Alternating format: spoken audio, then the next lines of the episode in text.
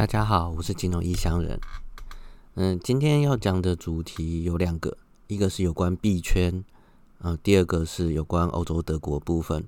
币圈指的是加密货币的这个圈子，那就先开始讲币圈这个部分。前段时间有看到一篇文章，内文写着 Z 世代有超过一半的人觉得加密货币可以致富。我本身是没有直接投入资金进去加密货币啊，是用间接的方式。但是有在关注，那在看过这篇文章之后，我就对加密货币更有兴趣了。之前有跟朋友聊到，币圈是另外一个世界，以投资的角度而言，风险极高，但是报酬率也极高。抓对的话，一年赚个二十到一百倍都很正常。哎，是倍哦，不是趴。如果没有抓到的话，资金可能就直接归零。那一百倍是什么样的概念？就是你放个十万进去，你抓对了就变成一千万。在双北以外的地区，可以直接买一间房子。在这种报酬率极高的趋势之下，这也可以说是淘金吧。所以有一堆人会前仆后继的投钱进去。但是呢，不懂的东西就不要投入资金。要投入之前，最好先做一些功课，把它弄懂，再来考虑投入资金这回事。另外呢，以投资组合的角度来看，像这种风险如此高，而且诈骗也很多的加密货币。建议它占的比例最好不要超过总资金的十个 percent，就算只有五个 percent 的资金，它变成一百倍之后也是五百趴，等于是让总资金变成六倍，这样也算是很不错的报酬率，很惊人报酬率。若是没有抓到，顶多也只是损失五个 percent 而已。这边不是说推荐大家一定要去碰加密货币，而是说加密货币是一种可以考虑纳入投资组合的一个方式，因为它风险高。所以它的比例不能太高。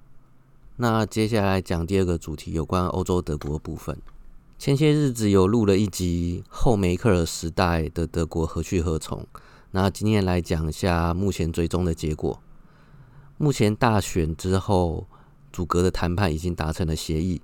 大选获胜的肖兹即将担任总理，即将筹组三党执政联盟。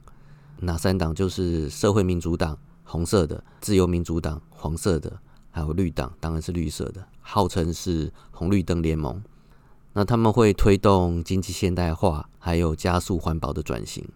他们跟梅克尔坚持预算平衡做法不同的地方是，新的联合政府它部分的裁员会透过举债。德国长久以来在世界各国负债比例算是相对低的，它目前是六十点九个 percent。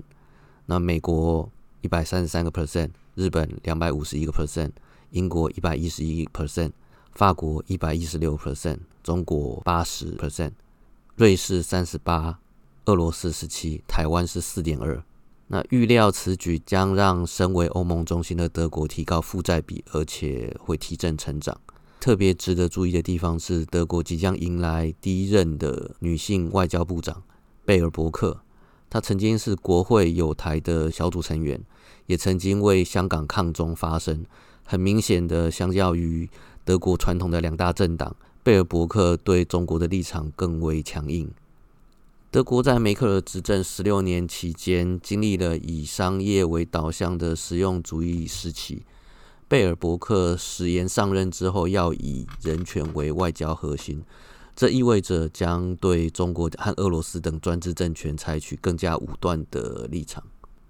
那这施政计划中也提到台湾，指出唯有在和平跟双方都同意的情况下，才能改变台海现状。德国新政府将在欧盟的一个中国政策的前提下，支持民主台湾事务性参与国际组织。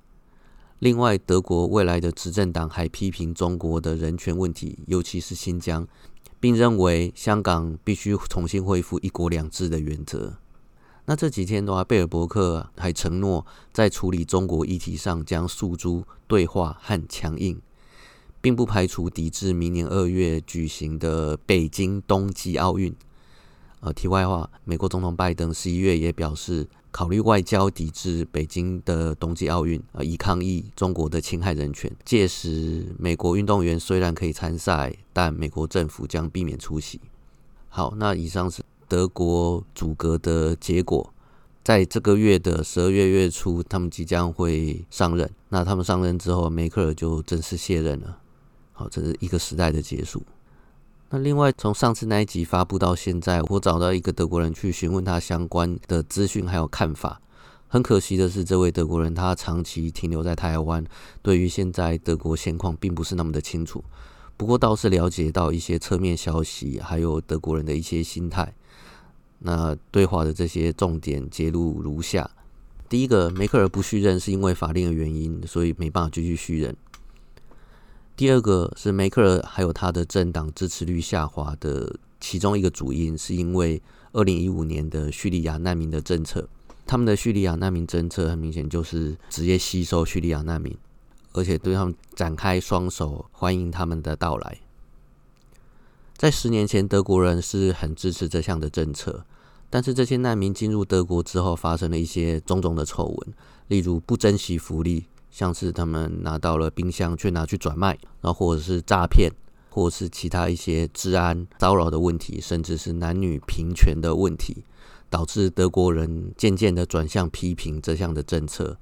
好，所以梅克尔的支持率下滑的其中一个主因是这一个。